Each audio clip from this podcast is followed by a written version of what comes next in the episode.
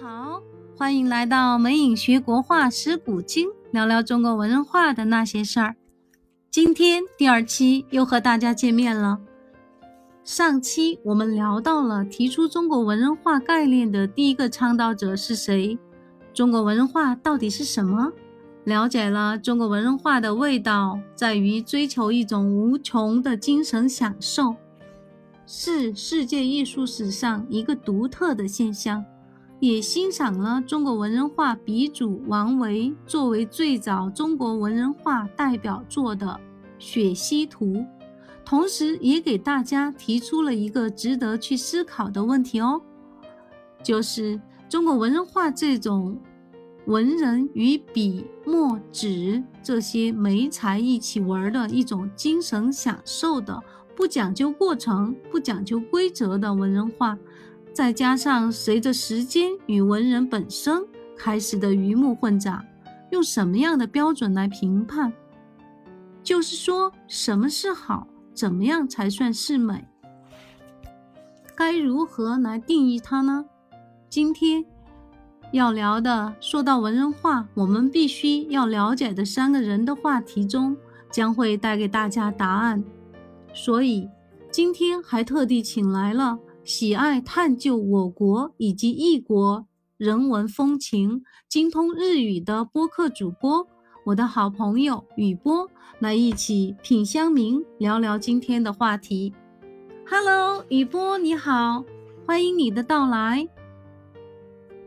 嗨，明颖你好呀！听了你的这个专辑，我真的很有感觉。在优美的音乐声中，听你聊聊中国文人画的那些事儿，既长知识呢，同时又享受这个氛围，真的很美，听得我都想拿起毛笔学过画了。很期待的第二期终于来了，而且还很幸运做了这一期的嘉宾，谢谢哦。非常感谢雨波，你能抽时间来到我的播客间。上期最后提到的，说到中国文人画必须要了解的三个人，你猜到了吗？我想说到文人画必须要了解的人，第一个肯定应该是文人画概念的提出者苏轼吧。哈哈，雨波，你真的是认真听了并好好思考过的。对，首先第一个必须了解的人就是我们上一期提到的文人画概念的提出者苏轼、苏东坡。这三个人中最重要的就是苏轼。上期节目已经聊到了。他提出的诗人画的概念，彻底改变了中国以往绘画的功能和方向。没有他提出的这个诗人画的概念，就没有中国文人画以及他后面的一切了。那另外两个人是谁呢？其中一个难道是鼻祖王维？另外两个人啊，是赵孟俯与董其昌。那当然，中国历史上还有几位比较牛的大理论家，后面再聊。今天说到的苏轼。赵孟俯与董其昌，没有这三个人，就没有我们现在绘画的这个体系，就没有我们中国画现在的这个绘画的状态。不光只是说现在，整个的这个进程都是由这三个人来领导的。那很想听你说说，为什么另外两个会是赵孟俯与董其昌呢？赵孟俯是元代的大书法家、画家、诗人。他的地位也是相当重要，因为随着时间的推移，文人的队伍逐渐不再像最初的文人士大夫那样修齐治平，有信念，对国家有担当，懂礼仪，有操守，有规格，而是开始鱼目混杂，文人画也开始藏污纳垢，是赵孟俯开始把这个混乱给拽回来了。我们所说的写意。早早的在南宋以及在前面的唐代，甚至更早的时候就已经有出现。可是那时候的人们写意很混乱，他们不知道怎么去画去表现。虽然他们已经想到了要开始去表现，但所有的写意如果没有法度和理论框架的支持，那不懂的人也可以糊弄画出来而无法评判。赵孟俯呢，给他进行了一套规范，说我们要以书入画，要把书法的味道给用上。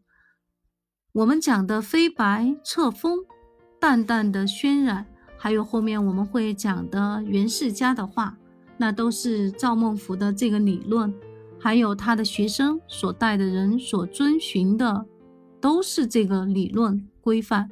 哦，明白了。赵孟頫相当于是制定文人画规范的人，那应该算这其中一位必须了解的人了。再到后面，董其昌，他的厉害之处呢，就是他直接把很多苏轼的东西拿过来。其实如果没有董其昌，我们也发现不了苏轼的理论到那么的多，因为苏轼的理论啊，都散落在他的这个诗文中。我们都知道苏轼的诗。无人不知，还有他的书法。那么我们很少知道他有画论，我们都不知道他在画论的地位上有那么的高度，都是董其昌他有很大的作用。他把别人的东西拿来总结总结，他也是相当的厉害，因为他的知识太磅礴了。董其昌呢，他也把很多别人的东西拿来。比方像同样是宋世家之一，后面会讲到的米芾，他也把赵孟頫的很多东西拿来，对赵孟頫还轻微有一些贬低了一下。苏轼他也没有提太多，所以我们现在看到很多画理画论所了解的画家，其实都是董其昌他喜欢的，他说的。他推崇的多的，我们现在也看得多，喜欢的多。到后面大家会了解，发现现在所了解的袁世家所喜欢的画家，几乎都是董其昌推崇的。他贬低的画家，大家应该大部分都不了解，所以要注意辩证的来看。这个董其昌也挺厉害的，他应该是文人画概念提出者。苏轼画论的发现者吧？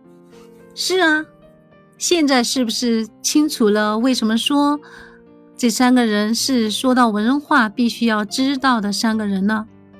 董其昌是明代的，赵孟頫是元代的。元代是中国绘画大发展的一个时期，而且也是中国绘画史的高峰。当时统治者是蒙古人。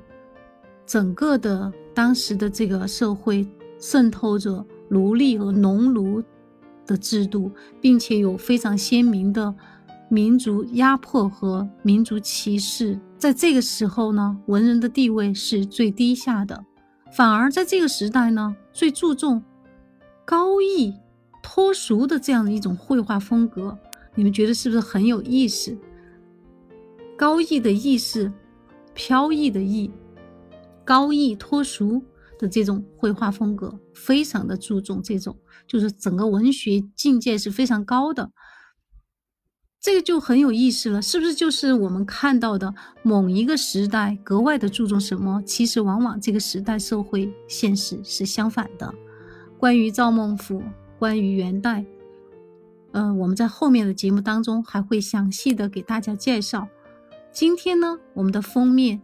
给大家展示了一幅赵孟頫的画作《鹊华秋色图》。呃，整个封面它只能放上这幅图的一部分，因为比较大。那么，整个要看整个完整的画面呢，可以在本期详细介绍里边看到。这幅画呢，是赵孟頫于元贞元年回到故乡浙江的时候。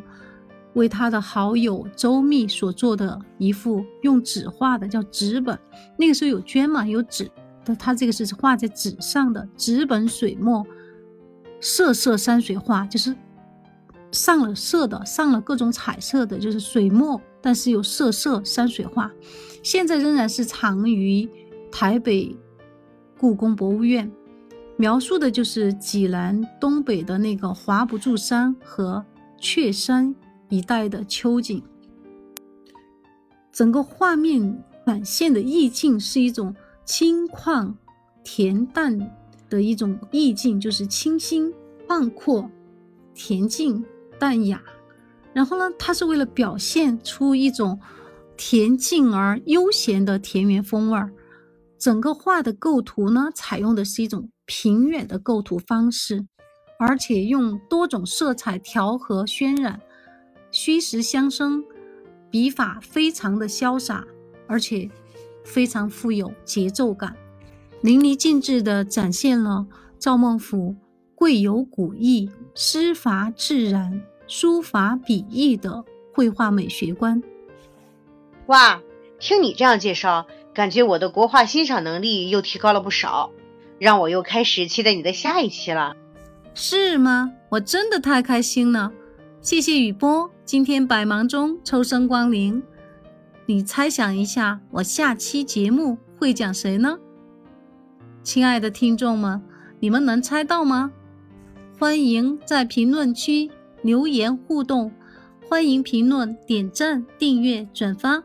请时时记住，您的鼓励就是我的动力。我们下期见。